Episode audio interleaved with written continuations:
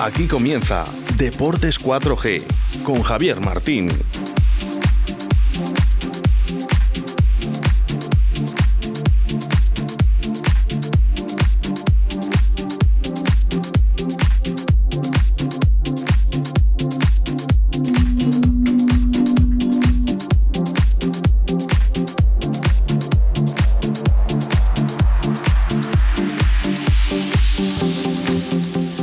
Muy buenas tardes, señoras y señores oyentes. Dos y tres minutos de la tarde desde Radio 4G Valladolid en el 91.3 de la frecuencia modulada.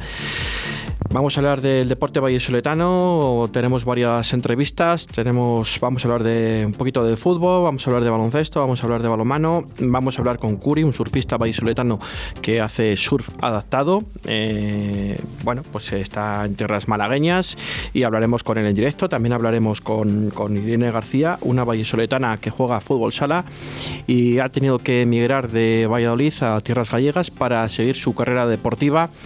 Y bueno, pues que nos consta que va muy bien y basta que tenemos hoy tiempo. También queremos dedicar tiempo a los deportes minoritarios, que hay deportistas vallisoletanos, como os, eh, hemos hablado otro tipo de, de días con, con, otros deportistas vallisoletanos que tienen que salir fuera de su tierra para ser para tener un, un don especial y que destaquen en sus deportes eh, que más les gustan, digamos. Eh, Pedro Hernández Modroño, buenas tardes. Buenas tardes. El Real Valladolid no hay mucha novedad. Ha tenido No. descanso de la plantilla este fin de semana. Sí, y bueno, esperamos que con el descanso pues los lesionados se puedan recuperar. Sí, no, eso es la prioridad que tenemos. Eh, bueno, tenemos rival de Copa, ¿no? Sí, rival de Copa. Eh, el, el canto del agua, el canto el agua, el canto del agua. el canto del agua. Eh, creo que es un pueblo al lado de, de Pamplona, unos 45 kilómetros. más, más cerca, vamos, quiero decir, de Pamplona a Sangüesa. Sí, Este equipo limitó en, en preferente y ahora está en tercera división. Pero bueno. Y una anécdota, es un club que lleva muchos años, casi tiene tantos años como el Valladolid. Bueno, aunque esté en tercera división, nunca quiere decir que tenga pocos años, Sí. pero bueno, que al final es un club histórico para la provincia de Navarra, en este caso. Y bueno, pues que sabemos la fecha ya exactamente. No, creo que no han salido todavía las fechas. Vale. Eh, me imagino que se ha partido ida solo, como Sí. últimamente. Como el año igual que el año pasado con el, con el Tolosa, quiero recordar. ¿no? Con el Tolosa, que bueno, pues eh, une, eh, une bastante, bastante Sí. Ímpetu con ellos, ¿no? Y bueno, pues ha habido aficiones y bueno, pues que no siguen mucho, ¿no? Eh, La pena, la pena pues que la gente de allí, de gente que está acostumbrada a ver partidos de, de tercera división, pues basta que vaya un rival de primera división, pues no se pueda presenciar el partido por, por el tema que, que tenemos. La verdad que para ellos, pues jugar con un equipo de primera división, pues, pues estarán ilusionados, aunque nosotros vayamos prácticamente con, con los suplentes. Pues sí. Bueno, esperemos que no tengan mayor problema Real Valladolid. eh, Me imagino que, Gus- que jugará Wisman de titular ese partido. Se lo dices con segundas, ¿no? Esperemos ver a muchos jugadores, eh, porque bueno, el partido se va a poder ver por otra plataforma, ¿no? Me imagino por la Liga Sport TV se verá o, o alguna plataforma que se verá todavía y bueno, mm, Y a, veremos y a Jota. A Jota y, Y volverá Roberto a la portería. Igual a Roque Mesa también se le puede Roque ver. Mesa, Roberto a la portería. Roberto en la portería de nuevo. Y bueno, Bueno. pues. eh, en, fe- en fin, veremos a jugadores que todavía no se han visto en liga o de aquí a que juegue el, el partido de Copa, igual le tenemos a un jugador que otro. Esperemos a ver cómo, cómo va evolucionando el tema.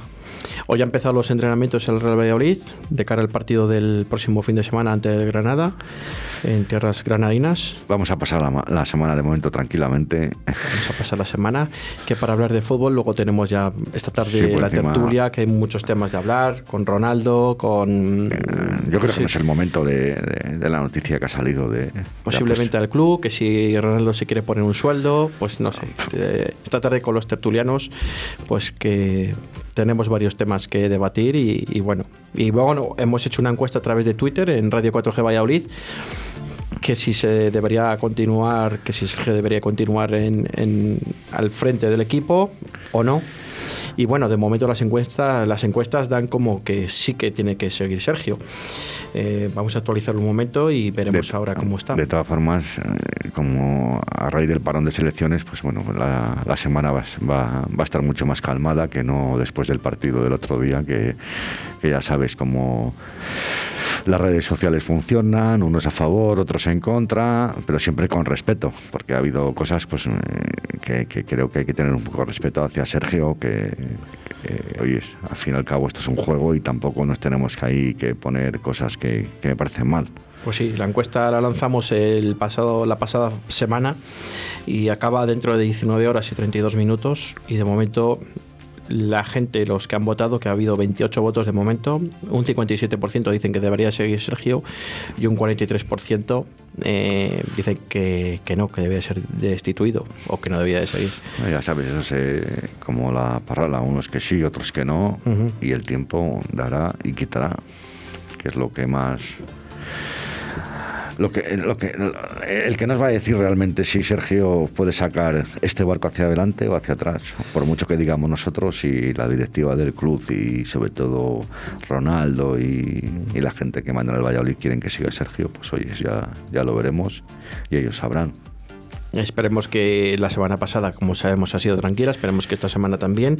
Y con vistas al partido de Granada, que bueno, nos imaginamos que el Granada, con todos los positivos que tenía al día de la Real Sociedad, los positivos de COVID, mm, nos imaginamos que estén ya todos al frente el próximo fin de semana. Me imagino con el Real Valladolid. Una buena noticia porque salud para ellos, pero para nosotros, bueno, que no, que no pase nada a nadie, pero bueno, si tienen alguna baja tampoco les vamos y a... Partido, partido muy, muy difícil, sí. Cómo está el Granada. Con jugadores que ellos han tenido también en la selección, como Darwin Machis, que, que también ha competido bastante en, en, con su selección. Sí, con porque, sí, porque nosotros... que Orellana, Orellana, que dio también el pase del segundo jugó, gol. El, También, que muy bien, por cierto. Sí, también. Y Wisman no fue de la partida, no fue titular. No fue, pero bueno, en los entrenamientos hemos podido ver a través de las redes sociales que marcó un gol de chilena en los entrenamientos y bueno, nos quedamos con eso, ¿no? Con lo mejor de Wisman. A ver si nos vamos a quedar con el gol de chilena toda temporada. No, no, no, no, simplemente es decirlo, ¿no? Que igual que, que, que otras veces pues decimos otras cosas, pero yo creo que es importante, bueno, pues decir también lo bueno, ¿no? De, en este caso. Hombre, yo creo que la victoria del otro día, pues yo creo que es un bálsamo sobre todo para hacia todos los medios de comunicación y críticas hacia jugadores y, y cuerpo técnico. Y bueno, vamos a esperar a ver cómo este fin de semana contra el Granada, cómo, cómo evoluciona el partido. Por lo menos, si da, aunque pierdas, pero si das una imagen por lo menos que te pueda convencer, el problema es cómo pierdas y encima le des mala imagen. El problema es cómo perdamos y la imagen, ¿no? Pero bueno, si se empata o se gana y aunque no se dé buena imagen, aquí ya sabes que con poco nos conformamos bueno, pues en esta ciudad. Sí, pero bueno, si ganas, y aunque des mala imagen, pues oye, sigue siendo un bálsamo todavía. El problema es cómo des mala imagen. Y yo creo que era el momento de dar un golpe encima de la mesa y, y a ver si nos podemos traer los tres puntos. Pues sí, la verdad que sí. Eh, mira, el, rival de Copa ha salido hace, vamos, lo, los días que pueden jugar, del 15 al 17 de diciembre. Eh, no se sabe todavía el día, del 15 al 17 de diciembre. Acaba de salir hace 11 minutos ahora mismo y bueno, pues... Y encima, ahora que dices Navidades, este año Navidades no hay para un liguero, creo que la competición sigue su curso en las Navidades. Sí, bueno, pues eh, al final Wisman sí jugó el segundo partido con selección, eh, que el equipo de Wisman ganó 1-0, ¿vale? Y... Sí, pero no salió de titular. No salió de titular. Y bueno, pues eh, Jota también jugó eh, en la sub-21, que ganó su equipo 2-1 a Chipre. Y Wisman ganaron 1-0 Israel a la República Checa. Bueno, lo que tiene que hacer. No, perdón, perdón, perdió. No, perdió. Perdió, por eso te digo. Perdió, lo, que tiene, lo que tiene que hacer Sergio es poner a Wisman ya de una vez.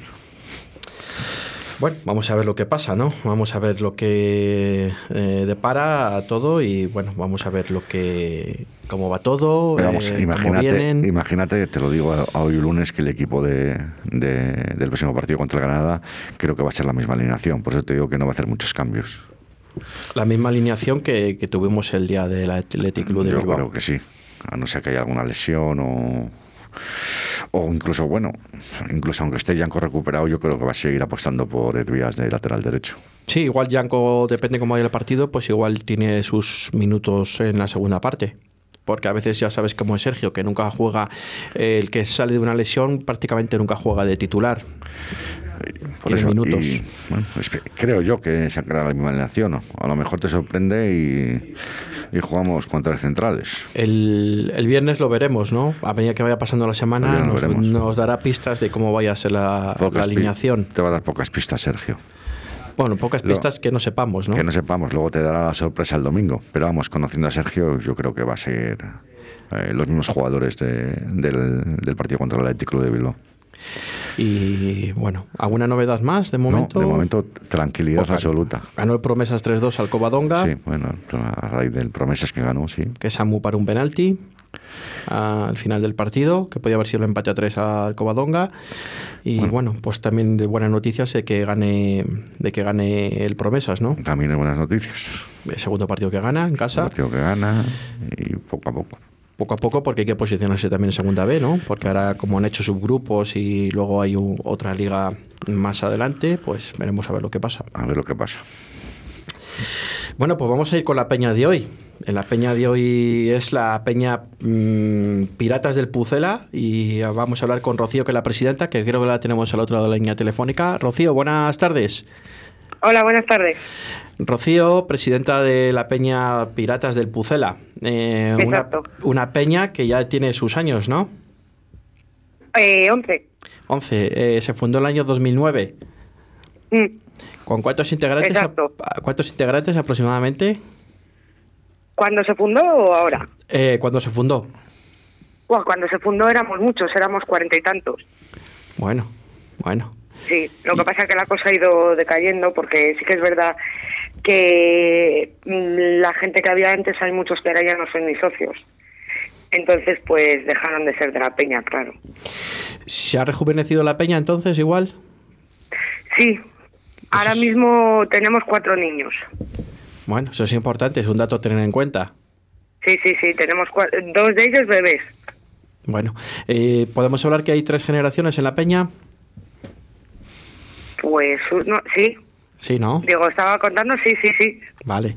Eso es un dato muy importante que prácticamente todas las peñas que hemos entrevistado todos los lunes eh, tienen tres generaciones y es un dato importante a tener en cuenta que bueno pues los abuelos los hijos y luego los hijos de los hijos pues que vayan teniendo su, su seguimiento no hacia las peñas del Real Valladolid Sí, sí, sí, vamos, uno de los bebés es mi, es mi hijo y el otro es mi sobrino, o sea que... Todo queda en casa, casi. Todo queda en casa. Esas son buenas noticias porque, bueno, al final llevar una peña también es, eh, tiene su historia, también te quita tiempo de lo vuestro, de vuestros trabajos, imaginamos. Y, bueno, pues eh, ahora con el COVID también lo, se pasa todo mal, ¿no? Sí, bueno, ahora pues claro, como pues con esto del COVID encima tampoco se puede hacer porque es que no podemos ni quedar para ni para tomar algo ni para cenar mismamente. Claro. Ya no simplemente no podemos quedar para ver el fútbol, no, no se puede para nada. Ya que no podemos ir al estadio, pues decir, bueno, te reúnes, pero tampoco se puede. Eh, Rocío, eh, ¿tenéis un lugar de... ¿Tenéis un lugar donde os reunís? Ahora no se puede, pero seguramente que donde os reunís y tenéis un... Sí, tenemos una sede en Las Delicias, en la calle Embajadores, el Barrobi. Bueno, esa es vuestra sede oficial, digamos. Sí, sí, sí, sí. Donde os reunís cuando se pueda o cuando se puede. Sí, exacto. Cuando, podíamos, ahora no se puede, pues eh, nada, a ver los partidos cada uno desde casa y sufriendo, y sufriendo mucho con el equipo, ¿no? En este principio de temporada. Mucho, mucho, mucho, mucho, mucho. Eh, Está siendo complicado. Está siendo complicado. Bueno, mm, tenemos un pequeño bálsamo de la victoria del último partido de liga que nos hemos respirado, ¿no? Sí, bueno, sí, la verdad es que fue parece una tontería, pero son yo creo que tres puntos que les puede, pues eso, a ellos mismos subir el ánimo. Decir, bueno, venga, esto está empezando y se puede remontar, que no está todo perdido, hombre. Hombre, está claro, estamos a un punto de la salvación. Por eso, por eso, que está, está vamos. De todas formas... Quedan un montón de puntos. Con qué poquito nos conformamos la afición vallisoletana, ¿no? Sí, eso es verdad. pero de siempre, no de ahora, esto es de toda la vida. Sí, sí, sí. A nosotros con un poquito que nos den ya, bueno, eh, me imagino que los más pequeños, pues eufóricos, ¿no? Después de la victoria del pasado fin de semana. Eh, bueno, pues un ánimo mm, para este parón de, selecciones que ha habido. Eh, el próximo partido contra el Granada, después de los positivos que dio el Granada, pues parece ser que, se ve de otra manera que pueda llegar gente del, del, Granada en, menor forma que el Real Valladolid, ¿no? Y con una mentalidad totalmente diferente. Hombre, sí, eh, sí que es verdad que igual si no hubiera habido el parón, pues hubiera a nosotros personalmente igual nos hubiera venido mejor, porque vienes pues eso, más más eh, arriba vienes. Pero yo creo que claro, que ellos mismos tienen que pensar, jugar eso que, he dicho mm, me gusta, que nosotros nos ha perjudicado el parón viniendo de una victoria y a ellos viniendo de una derrota con las bajas que tenían con, la Real Sociedad, pues ha sido un alivio y para nosotros ha sido un alivio porque hemos ganado, pero que igual lo, mejor hubiese sido otro partido el fin de semana que viene y a ver si se podía conseguir un resultado positivo también, ¿no? Sí, yo creo que sí. Pero que vamos, que no está, o sea, quiero decir que pues ha habido parón pues porque ha caído así, que no tiene nada que ver, que se puede ganar igual, ¿eh? Por supuesto que sí, por supuesto que sí. No es lo mismo irse a un parón con derrota que irse a un parón con, con victoria, evidentemente. Exacto, sí, porque si encima te vas con derrota, pues encima tienes más tiempo para pensar, para y la cabeza hay veces que es muy mala. Y con derrota y con un posible cambio de técnico en el banquillo, que también se hablaba, ¿no? Se rumoreaba. Sí, sí, algo leí hoy, vamos. Sí. Hubiera sido un poco... Puf, no, sé cómo decirlo. Porque fíjate que tú no todo, te noto un poco tu voz, ¿no? Que, que, mm, no sé, mm, por lo que mm, nos transmitís todas las peñas, parece ser que todos estáis con Sergio, eh, con Sergio González, que nos ha dado mucho, la verdad, y todo el mundo confía en su sistema, y con las incorporaciones nuevas, y, fíjate que Rocío, que, que te noto también con, con esa confianza hacia el técnico. Es que yo siempre digo más vale lo malo conocido que lo bueno por conocer. A ver, me explico. Evidentemente no se puede vivir de las rentas. No por mucho que te haya dado Sergio le tienes por qué tener en el banquillo toda la vida.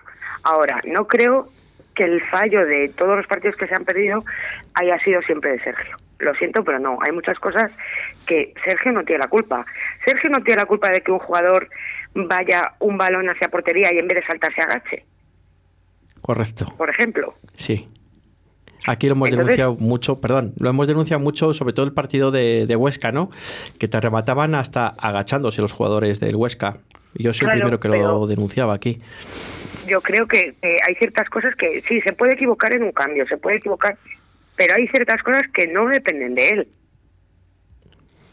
Eh, ¿Los demás integrantes de la Peña también piensan lo mismo que tú? Pues eh, no te voy a decir el 90% porque igual exagero, pero un 80 sí.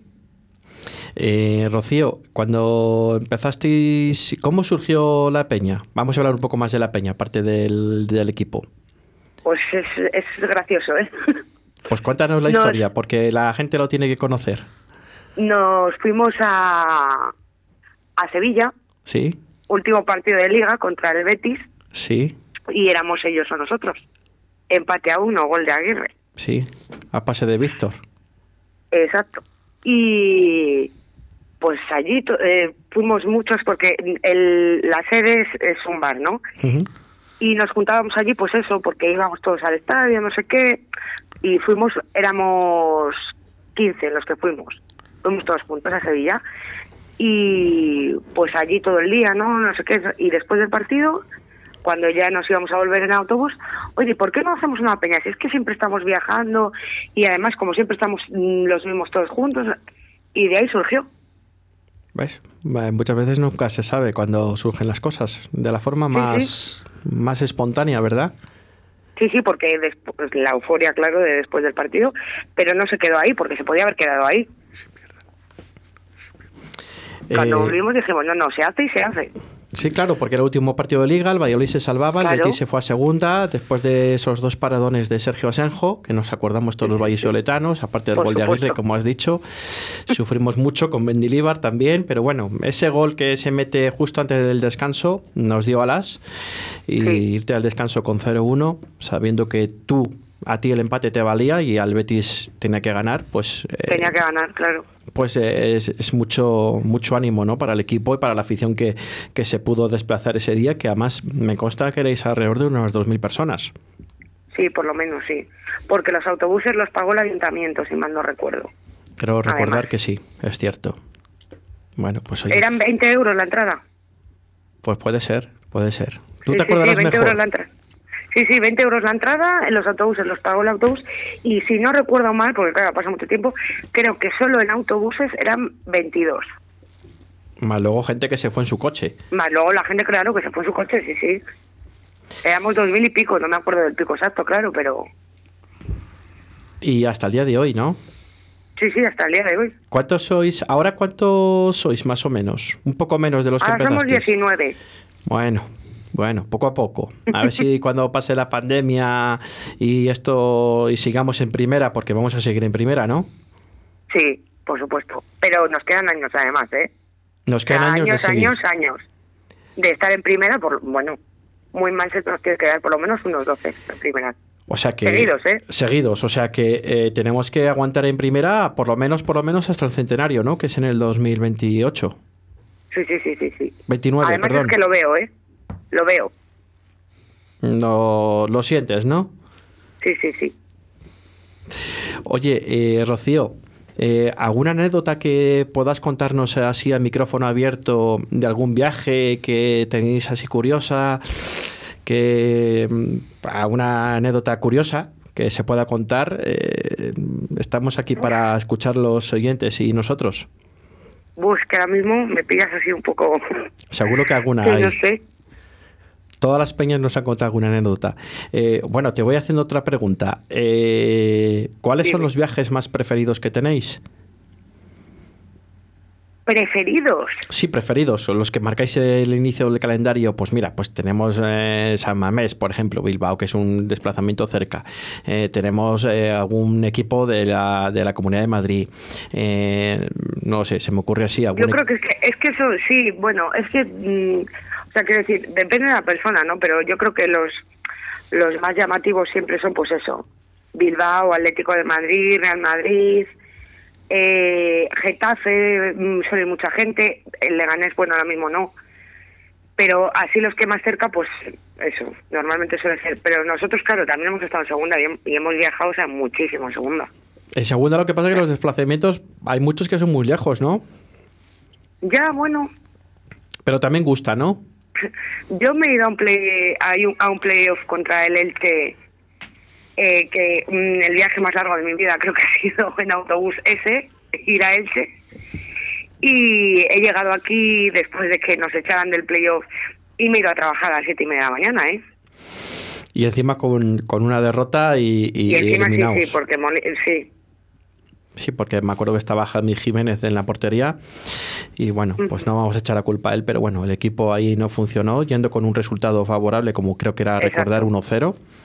Y dices, pues bueno, pues el empate te vale y el equipo, no sé, pues fue duro, fue duro. fue duro, ¿no? Sí, muy duro, muy duro. Eso es lo más El duro, viaje de el- vuelta no se lo deseo a nadie. Eso es lo más duro de los desplazamientos. Ir con un resultado, sobre todo en playoff, un resultado positivo, que un resultado de 1-0 cuando no te han marcado ningún gol en tu casa y que tú sabes que marcando un gol pues tienes muchas posibilidades de Lo tienes, pasar, sí. etcétera, etcétera, que el que se tiene que poner nervioso es el rival. Mm, al final luego llegas a las 7 de la mañana y irte luego a trabajar eh, mm, y luego Pues aguanta a los compañeros y compañeras de tu trabajo encima. Sí, sí, que te digan, pero es que eres un pringao, no sé qué, sí, sí. Yo he vivido muchas cosas, Eso es lo peor, eso es lo peor. Bueno, pero un- yo no me, no me arrepiento. Es- no, para nada, para nada. Aparte de los viajes eh, que, que son chulos, ¿no? Me imagino que también hacéis la típica ruta gastronómica en cada ciudad, ¿verdad? Sí, sí, siempre. Eso siempre lo cuentan las peñas también. Es que, a ver, ya que vas a un sitio, ¿no? Pues no, no te vas a ir yo que sea a comer un bocadillo. Correcto. pues no. ¿Tenéis alguna alguna peña en alguna ciudad concreta que tengáis más feeling que con otras o, da igual? La verdad es que, mm, y además hablando personalmente ya, ¿eh? hablo de mí. Sí. he viajado mucho y además he estado dentro de la directiva de la federación y tal, es que no te puedo decir, es que con tal sitio me llevo mal porque te estaría mintiendo. Te estaría mintiendo porque eh, yo tengo amigos en Elche, en Zaragoza, en Leganés, o sea, Sí, todo el mundo habla bien de Leganés, fíjate, casi todo el mundo, porque independientemente de los clubes que tienen sus cosillas, sus más y sus menos, con, ciertos jugadores ahora como lo de hablando a nivel afición. Sí, a nivel de afición, eh, ya no es la primera peña que nos cuenta en estos mismos micrófonos que con las, la afición de Leganés se hacen paellas, se hacen eh, comidas, se reúnen la gente, hay muy buen feeling y, y eso es un tema muy importante. Basta que los clubes tengan esa pequeña resquicia ¿no? de cosillas de jugadores y tal, es, es, muy importante en estos tiempos que corren hoy en día que las aficiones entre ellas se lleven súper bien. Sí, sí, sí. Y es que, es que es así. Rocío, Tienes tus micrófonos para si quieres comentar alguna cosa para la peña, agradecer a alguien que igual nunca has podido mm, tener mm, público en público un medio de comunicación para decir algo a los peñistas eh, que nos imaginamos que te están escuchando y que, y que bueno, pues quieras agradecer algo como presidenta y como una más de la peña, no lo sé, darles ánimos eh, ahora por lo que estamos pasando, pues tienes los micrófonos. Yo solo quiero dar ánimos a, todo el mundo, ya no solo a los de mi peña, a todos los peñistas en general del Valladolid, porque sí que es verdad que llevamos un año durísimo y que habrá gente que además, pues por desgracia lo haya tenido que vivir en propias carnes o, gente cercana a ellos y que esto pasará. No sabemos cuándo, pero pasará. Mm. Que tenemos que ser fuertes y que nos seguiremos viendo en el estadio. Eso es lo más importante. Y para finalizar, ¿tenéis alguna ubicación en concreta de la peña o estáis un poco desperdigados en el estadio, en diferentes ubicaciones? Hay un poco de todo, pero casi todos estamos en el fondo norte. Pues bien. Mm, como he dicho antes, es una peña que está en el barrio de las Delicias, ¿no? Sí. Me imagino en que, la calle Embajadores. Me imagino que, que, la gran mayoría de los peñistas eh, vivís por allí cerca. Sí, sí. Y bueno, pues eh, mm, no sé si tienes alguna cosa más que decir, Rocío. Mm. No, nada, darte las gracias. Gracias a vosotros por atendernos y nada, pues mucho ánimo a todos, a la peña mm, Piratas del Pisuerga, digo, Piratas del, del, del Pucela, perdón. Y, bueno, pues eh, agradecido que estéis en nuestros micrófonos y que, bueno, pues daros un poco más a conocer, es lo más importante. Pues muchas gracias. Gracias a ti, Rocío. Buena tarde, hasta luego.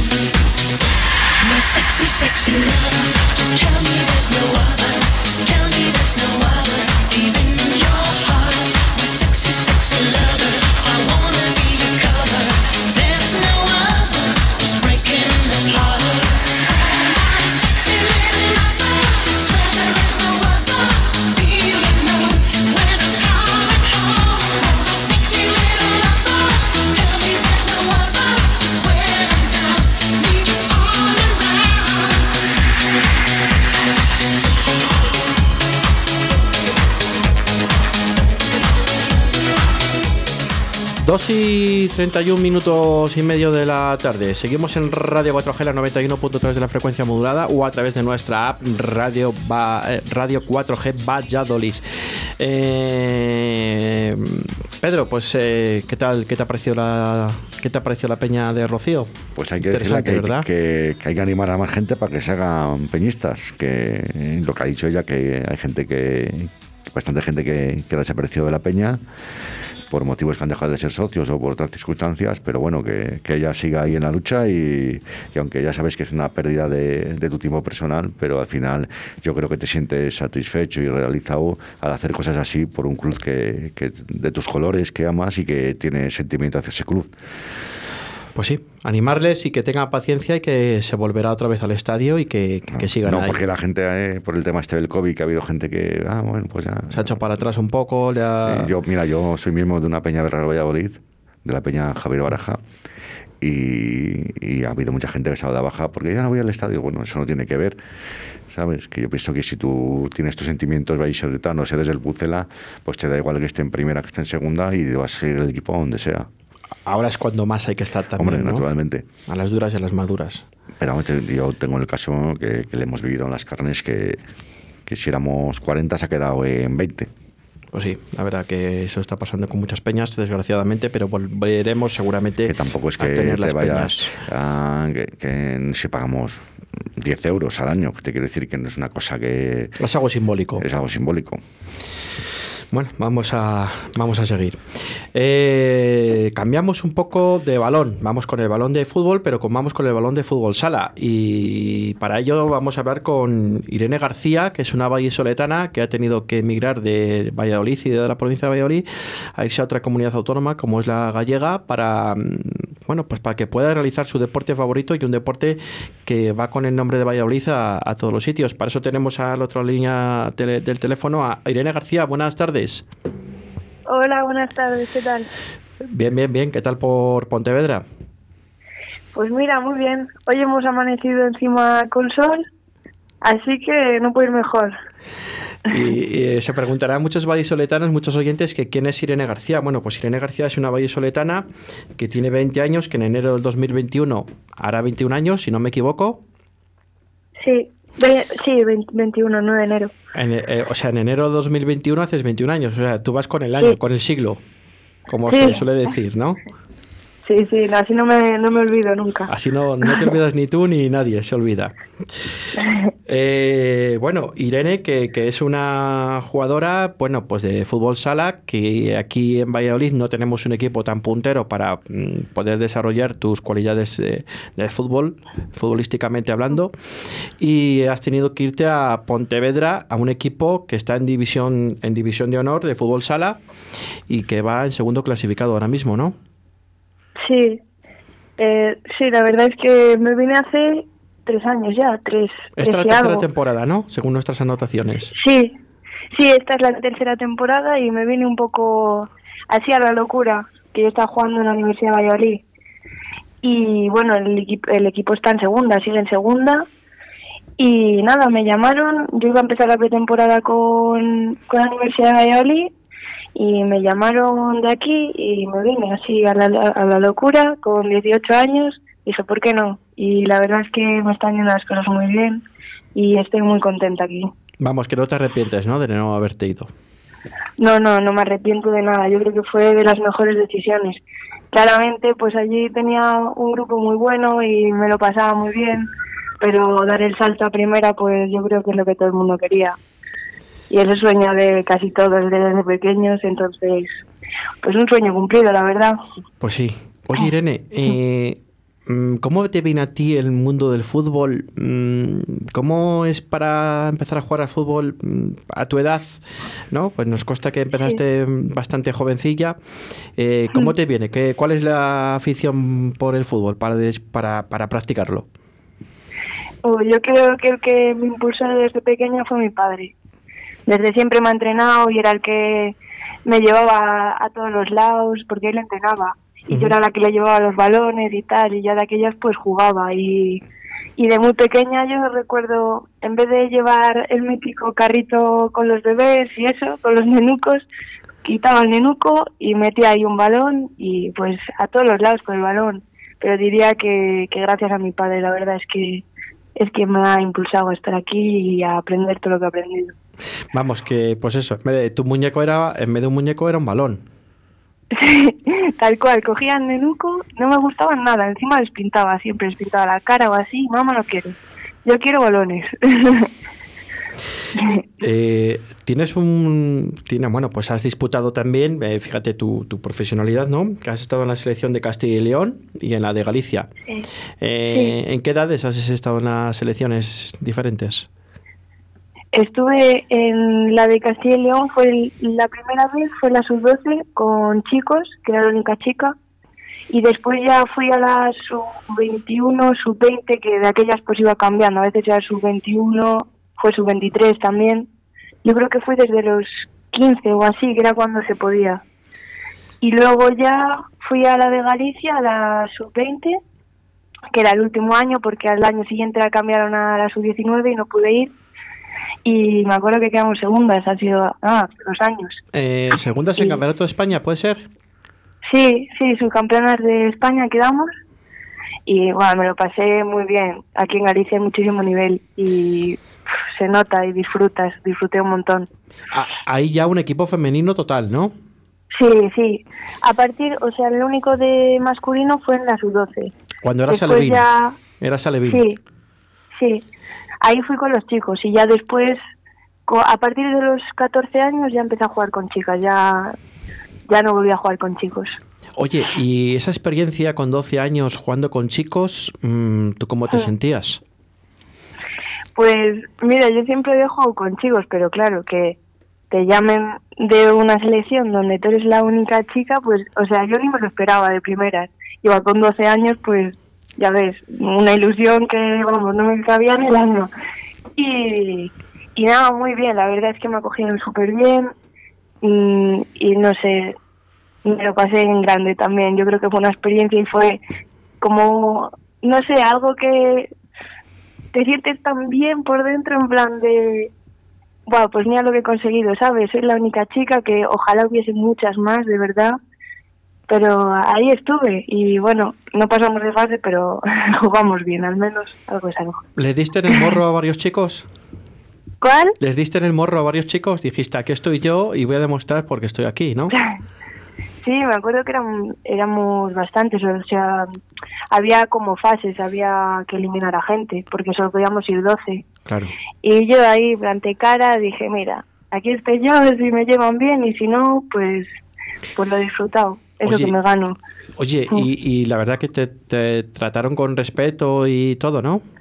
Sí, sí, la verdad es que se portaron genial. El grupo era muy bueno y tanto con el cuerpo técnico como, bueno, el presidente de la federación y los jugadores, la verdad es que no hubo ningún fallo. No, la verdad es que eso, y ahora cada vez está más normalizado, yo creo, y, y ahora mismo no, no hay mucho problema con eso. Siempre hay una mítica persona que, que aún no lo tiene normalizado, pero se llevó muy bien. Y de aquellas, la verdad es que genial, el trato y todo. Puede ser que, que- que no haya mucha gente como tú que haya jugado con chicos en una selección, ¿no? Mm.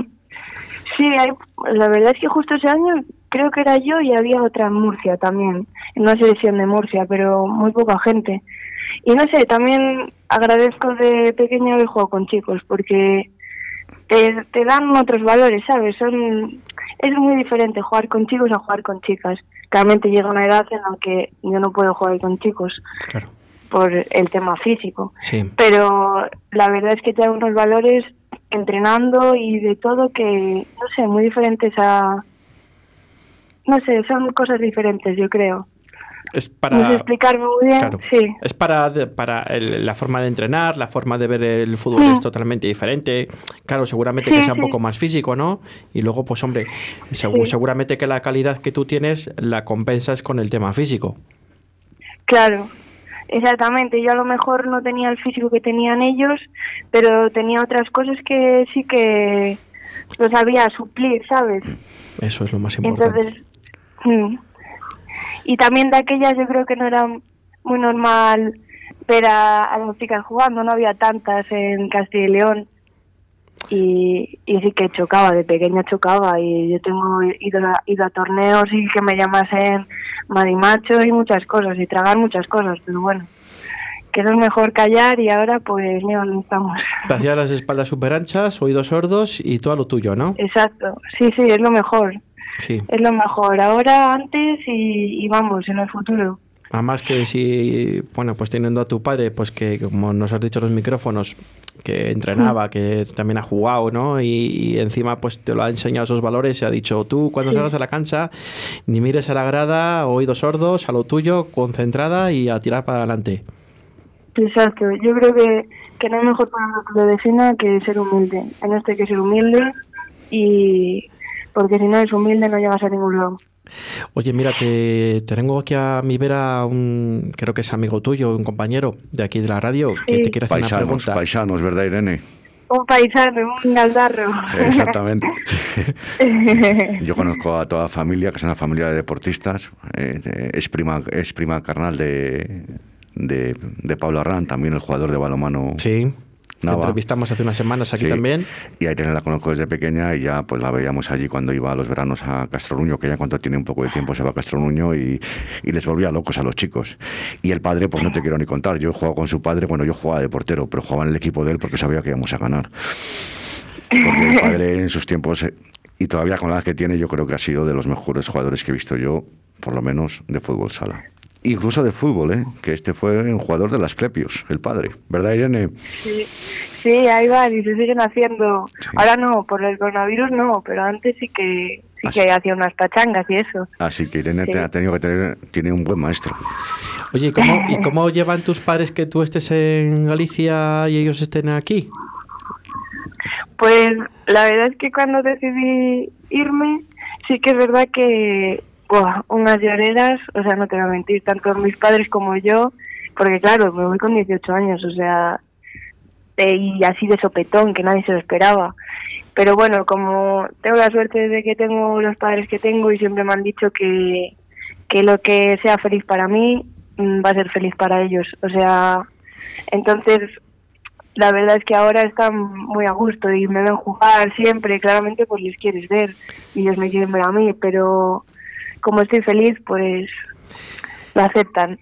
Claro, el apoyo de los papis siempre es un plus, ¿no? sí, la verdad es que sí.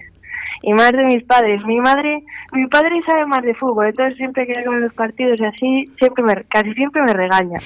Pocas veces me dice las cosas buenas, pero que también se agradece. Claro. Pero mi madre, mi madre se lo pasa bomba porque no sabe casi de fútbol, ve los partidos y, y es, es ultra, nos anima como nadie. Que sí. Pues dile a tu padre que, que te diga las cosas buenas, que tú también sabes cuál has hecho- qué cosas has hecho bien y qué cosas has hecho mal. Y que las cosas que, que, que tú has hecho mal, que él lo sabe también, pero que te diga primero lo bueno, que, que, que al final te da un plus, que vale. Papi, que ya sé que esto lo he hecho mal, que podía haber hecho de, extra de otra manera, etcétera, pero que también que te sepa reconocer lo bueno que lo, lo, bien que lo haces. Sí, pero como también ya le conozco y, y sé cómo es, y la verdad es que a mi padre es de las primeras personas, según acabo el partido, de las que llamo. Y digo, pues papá, esto mal, o hecho esto bien. Y cuando hago las cosas bien, me las dice, pero cuando las hago mal, también. Y recalca sobre ello, pero siempre por mi bien. Y a mí me gusta un montón que me, que me corrija esas Y cuando, te- Irene, cuando te entrenaba no, no te decía nada. No, cabrón. No me decía, no se callaba el tío. Pero, pero bueno, mira, todas esas cosas que no se callaba eh, son las que me ha hecho estar aquí ahora, yo creo. Es de, es de quien más he aprendido, desde luego. Era, es que, claro, tienes que aprender del que pienso, que lo puedo repetir, que ha sido de, de lo mejor que he visto yo el fútbol sala. Si tienes un maestro en casa, pues al final es más fácil siempre. tiene Eh, magia, tiene magia ese chico. Sí. Oye, lo que te estamos notando es que conservas perfectamente el castellano, que no se te ha pegado nada el acento gallego. sí. Pues mira que me dicen que se me ha pegado un poco, ¿eh? Pero Pues nosotros de momento no te lo, no te lo notamos. Otra cosa es que igual alguna palabra se, se, te, se te vaya por ahí. Pero luego se va ahí a la reserva del Río Duero, a, a su pueblo, Claro. y ahí se, ahí se le quitan los, los Ah, acentos. ah, es verdad, es verdad. en Eh, Castronuño, con esas vistas y con, con ese todo que tiene, Es que Irene, Irene es, Irene es muy fan sí, de su pueblo. desde luego. Pues bien. Eso es bueno, que también vuelva a los orígenes de vez en cuando, a ver a la familia y, a ver a todos los amigos que tiene en el pueblo y, a toda la gente que tiene por aquí, por Valladolid y que bueno, y que bueno, pues que sigas también estudiando en la universidad, que nos consta, y que te vaya súper bien y seguramente que hablaremos más veces contigo. Bueno, pues muchas gracias, la verdad, por dejarme hablar aquí un poco y, y por contar pues quién soy. Nos tenemos que hacer eco de las personas que son profetas fuera de su ciudad, eh, desgraciadamente, porque no tiene cualidades o hay, no hay un equipo para, mm. para suplir las cualidades que tú tienes. Así que muchísimas mm. gracias, Irene. Bueno, muchísimas gracias a vosotros. Un besito. ¿Puedo mandar un saludo para mis amigas que me están viendo, me están escuchando? Por supuesto un que saludo para mis amigas de Valladolid y para mi pueblo, claro. Muy bien. Muy bien, pues hay que dar saludo. Un besito. Un beso. Gracias. Chao.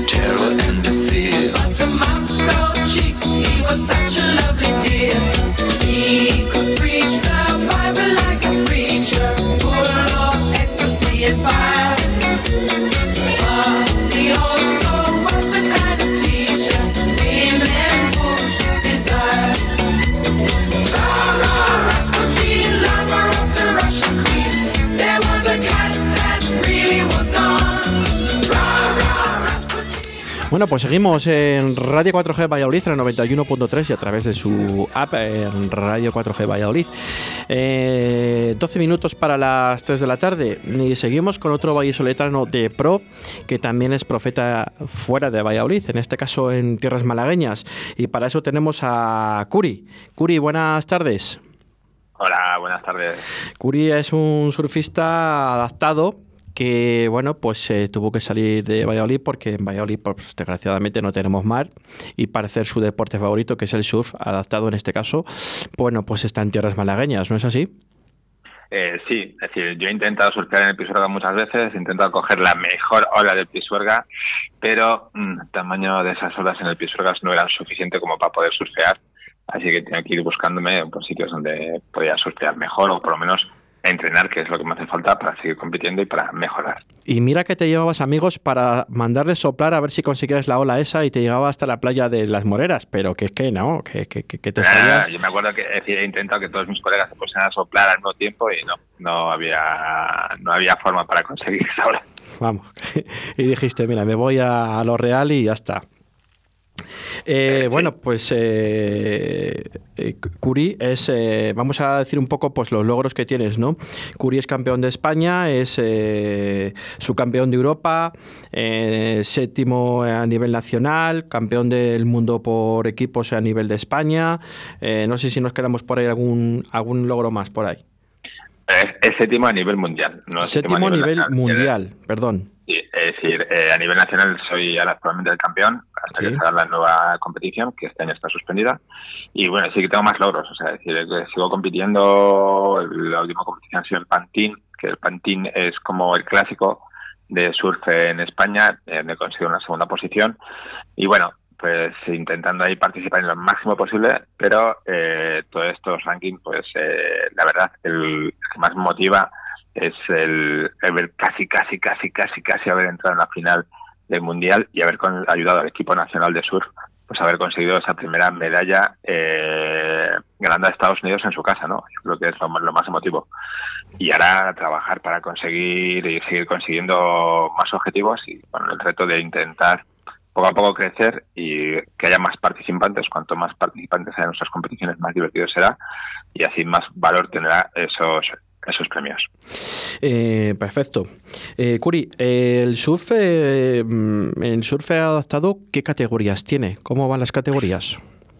Bueno, el surf adaptado es un poco diferente al surf, ¿no? Es decir, lo que intentan, o lo que se intenta es que las categorías estén un poco eh, asimétricas a las, tus posibilidades de surfear, ¿no? Entonces, está, hay una categoría que va a la gente de pie, que es la S1, entonces hay personas pues amputadas o le falta un brazo o eh, digamos que eh, tiene una amputación en la pierna pero por debajo de las rodillas, por lo cual se puede presionar. Están las personas que son enanas. Eh, intentar equilibrar ¿no? Eh, en esa posición a todas las personas que puedan surfear de pie. Luego hay otra categoría que es la que están la gente lleno de, de, rodillas. En otra de ellas está la gente tumbada, en la otra estamos tumbados asistidos, que es mi caso. Y luego eh, se juntan los ciegos que se dividen entre los ciegos totales y los ciegos parciales, porque no sería justo meter en la misma categoría a un ciego que ve o que tiene resto visual, porque siempre va a surfear un poco mejor que un ciego que no ve absolutamente nada, que es, es increíble verle surfear.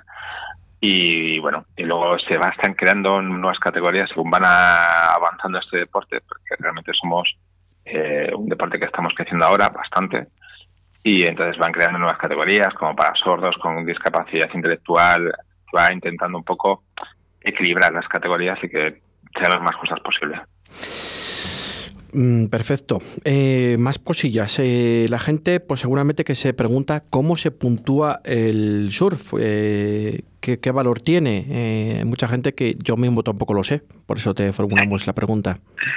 Claro, mira, te digo una cosa, yo tampoco me entero mucho, lo tengo que decir, pero todavía me estoy enterando. Pero bueno, en realidad el surf, el surf de discapacidad, bueno, pero el surf adaptado, en cierta forma se, se, se, puntúa igual que el surf, que el surf eh, no adaptado, ¿no? Eh, lo que se entiende a, a puntear es quién coge la mejor ola, ¿no? O sea, la ola más larga, más potencial, la ola que tiene eh, más capacidad de que el surfer pueda hacer maniobras, ¿no? Luego se, puede, se puntúan las maniobras que hace ese surfer en esa ola, ¿de acuerdo? Y lo radical que va ese surfer en esa ola y luego la posición del surfer en la ola, ¿no? Digamos que la ola se divide en partes, y esto tampoco lo sabía porque la ola de piso la numeraba más que una única parte, que es la de plano, pues eh, digamos que según te pongas si en la ola, eh, hay una parte de la ola que tiene más energía, entonces según esa posición vas a poder hacer más maniobras o no. Entonces eso también te lo puntúan bastante. En el surf adaptado la diferencia, nosotros no podemos hacer a lo mejor maniobras por nuestras discapacidades tan radicales como un 360 en el aire, que es un giro absoluto y total cayendo otra vez en la ola. Entonces se eh, puntan otras cosas como, por ejemplo, eh, para que nos entendamos, pues cómo bajar la ola completamente, volverla a subir, estar por encima de la espuma y según cae la espuma, no caerte tú, que eso parece fácil, pero no es nada fácil, porque cuando está cayendo una espuma grande al suelo, al mar, madre mía, es más complejo que podemos enseñar arriba. Perfecto. Eh, oye, Curi, eh, los objetivos que tú tienes después de haber ganado todos estos títulos que hemos enumerado ¿no? al inicio de la entrevista, eh, ahora mismo, mm, ¿qué, cómo ves el surf para ti? ¿Qué, qué, qué, cuál es tu objetivo? Mira, es decir, en realidad el, en el surfing, es decir, al final este, he metido un mes y medio entrando casi todos los días, todos los días que he podido, he viajado por Canarias, aún a pesar del COVID, porque la, al ser ahora nosotros campeones eh, del mundo, nos han dado un permiso especial para poder entrenar en el mar, pues eh, lo que espero es crecer, aprender, ir cada día un poco mejor, que bueno, poco a poco, eh, conseguir coger olas más grandes. O sea, sé que suena raro, porque en realidad mi, yo hago surf para todo porque tuve un accidente en el mar y me quedé tetrapléjico. ¿de acuerdo? Entonces, de esa tetraplegia, pues conseguí convertirme en una hemiplegia y empecé a hacer surf. Es decir, como persona de Valladolid, pues nunca he hecho surf, pero eh, me he enganchado. O sea, casi muero en el mar, pero me he enganchado. Entonces, mi objetivo ahora es, por una parte, conseguir mejorar mucho, conseguir haciendo una ola grande. No voy a hacerme una ola como Nazaret, ni como lo que pueda pensar cualquier radio viviente, porque eso es imposible para mí, ni entre mis objetivos. Pero sí eh, transmitir eh, mis conocimientos de surf a otras personas con discapacidad para que ellas se vayan metiendo al agua y para que vean que en el agua tienen un campo de rehabilitación increíble que les va a ayudar mucho. Entonces, eh, cuanto más visibilidad pueda conseguir dar a mi figura o la figura de mis compañeros de equipo nacional o a otras personas con discapacidad que estén prestando, eh, que estén realizando surf, pues eh, sería ideal, ¿no? O sea, intentar que se nos vea, para que más gente lo pruebe y para que más gente encuentre en el surf una forma de rehabilitación. Es uno de los objetivos. Y luego mi otro objetivo real, personal, eh, es intentar, eh, dentro de que pueda ser, o intentarlo con todas mis energías, intentar llegar a las primeras eh, Paralimpiadas en las que el surfing sea adaptado, sea olímpico, si eh, introduce nuestra categoría. Mm, y ahí dejaría el surfing, o sea, dejaría el surfing a nivel de competición. Ese es mi objetivo. ¿Por qué? Pues porque creo que en ese momento, si conseguimos que algún miembro del equipo español, si algún miembro de eh, España está ahí, está representando, estamos haciendo, se nos va a dar una visibilidad que a lo mejor no tenemos por nuestras limitaciones eh, en los medios de comunicación. Y esto va a poder servir para que nos vea mucha gente con discapacidad o sin discapacidad y nos vea como ejemplos para poder meterse y eh, ejemplos para eh, meterse al agua y para encontrar en el agua una forma de rehabilitación a nivel físico y psicológico que son realmente brutales. Joder, ya te digo. Em, oye, una pregunta que, que, yo creo que nos lo formulamos mucha gente, ¿no? Porque cada vez vas a una playa y ves a eh, muchísima gente que está haciendo cursos, ¿no? Desde muy pequeñitos los chicos y las chicas y tal. ¿Qué es lo que engancha tanto este deporte? Pues que engancha. Pues mira, tío, o sea, a uno de Valladolid, o a unos cuantos de Valladolid, que nos engancha estar en el medio de la naturaleza, tío, estar en el mar. O sea, decir, el olor del mar, nos engancha estar en el medio natural, nos engancha eh, el estar en la playa, ¿no? Es que lo haces en un espacio totalmente abierto. Pero luego una vez que estás dentro, tío, lo que engancha, eh, o lo que me engancha a mí, ¿no? O sea, yo hablo con los compañeros, pues también me dicen que es parecido, ¿no? La sensación de estar en mitad de un medio, tío, en el que es tan potente y tan natural como el, como, como el mar, que es, una fuerza puta increíble, eh, pues estar en ese medio, y poder jugar con él, ¿no? O sea, o poder eh, conseguir controlar tu cuerpo a ti, la tabla y jugar en ese medio como es el mar, es una sensación tan brutal. O sea, porque cuando coges una ola, es no sé cómo explicarlo, es eh, como encontrarse en, coordinación, en encontrarse como en paz, ¿no? Con el medio natural, con el medio con el que realmente somos y quiénes somos, que somos naturaleza. Y encontrarse en esa armonía es una sensación tan poderosa que es que engancha, engancha muchísimo. Oye, te voy a hacer dos preguntas en una, eh, porque nos queda un minuto escaso. Eh, eh, el deporte adaptado en España y con la, con la a través de las federaciones, ¿cómo funciona? ¿Está muy está ya más, más hecho todo? ¿Hay más está más en contacto las federaciones con todos los deportistas o cómo cómo va todo esto? Bueno, aquí te digo, y la selección española de surf en este caso hicieron un gran esfuerzo por llevarnos a un equipo eh, al Mundial de Surf y conseguimos el objetivo de ganar ese Mundial y bueno, yo creo que hay que felicitar a las federaciones pues porque van cada día apostando más por el deporte adaptado eh, y eso es importante pero tiene que haber una continuidad. Yo creo que he hecho más de menos que haya una continuidad en el trabajo con las personas con discapacidad. Es decir, hay muchos miedos eh, desde las federaciones a tratar el deporte con discapacidad porque no quieren, quieren evitar tener problemas que nosotros como deportistas tengamos problemas de salud tengamos problemas específicos, pero yo creo que las federaciones lo que tienen que hacer es más comunicarse con las personas con discapacidad para que nosotros le podemos poder dar eh, posibles soluciones a esos miedos, a esas, a esas trabas que pueden tener para intentar evitar hacer daño, eh, bueno, evitar meternos en un problema o meterse ellos en un problema eh, tratando con nosotros, ¿no?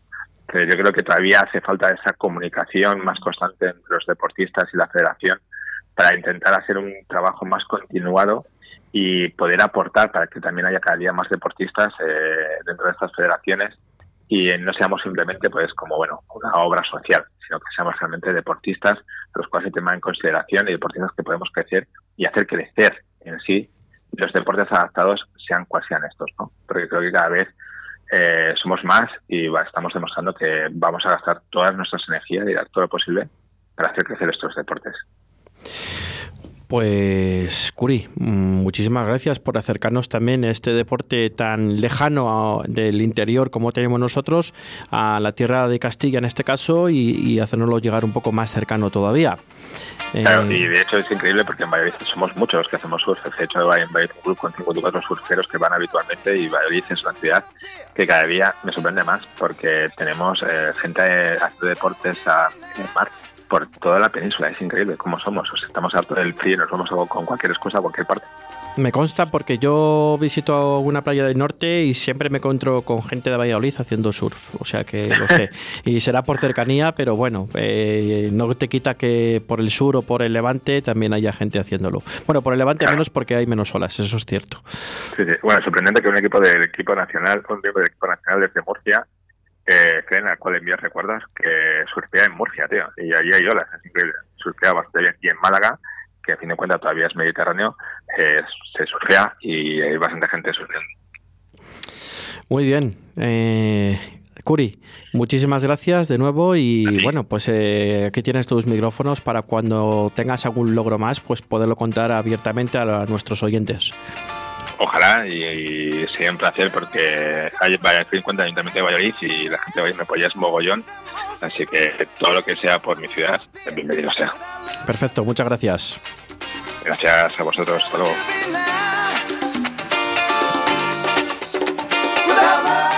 Pues para terminar, simplemente decir dos resultados y ya os dejo con esta canción que nos pone Óscar Arratia. Eh, simplemente decir el resultado del Real Valladolid Spacia Clínica Sur, que se impuso por 6 puntos de diferencia, 73-67 al Cáceres Patrimonio de la Humanidad en la mañana eh, dominical de ayer. Y el balomano uh, Atlético Valladolid perdió con Bodega Ceres Villa de Aranda 33-32 que perdieron en los minutos finales porque tenían el partido a su favor hasta el último minuto por una serie de errores que creo que les puede servir para, para, para enmendarlo de otra manera y así poder tener otros triunfos más, más actuales en próximas jornadas. Eh, gracias a todos los oyentes, ha sido un programa que nos hemos pasado de hora, pero que ha merecido muy mucho la pena, hablando con deportistas vallisoletanos fuera de Valladolid. Y nada, eh, les esperamos a las 6 de la tarde con la tertulia del Real Valladolid. Chao, chao, chao.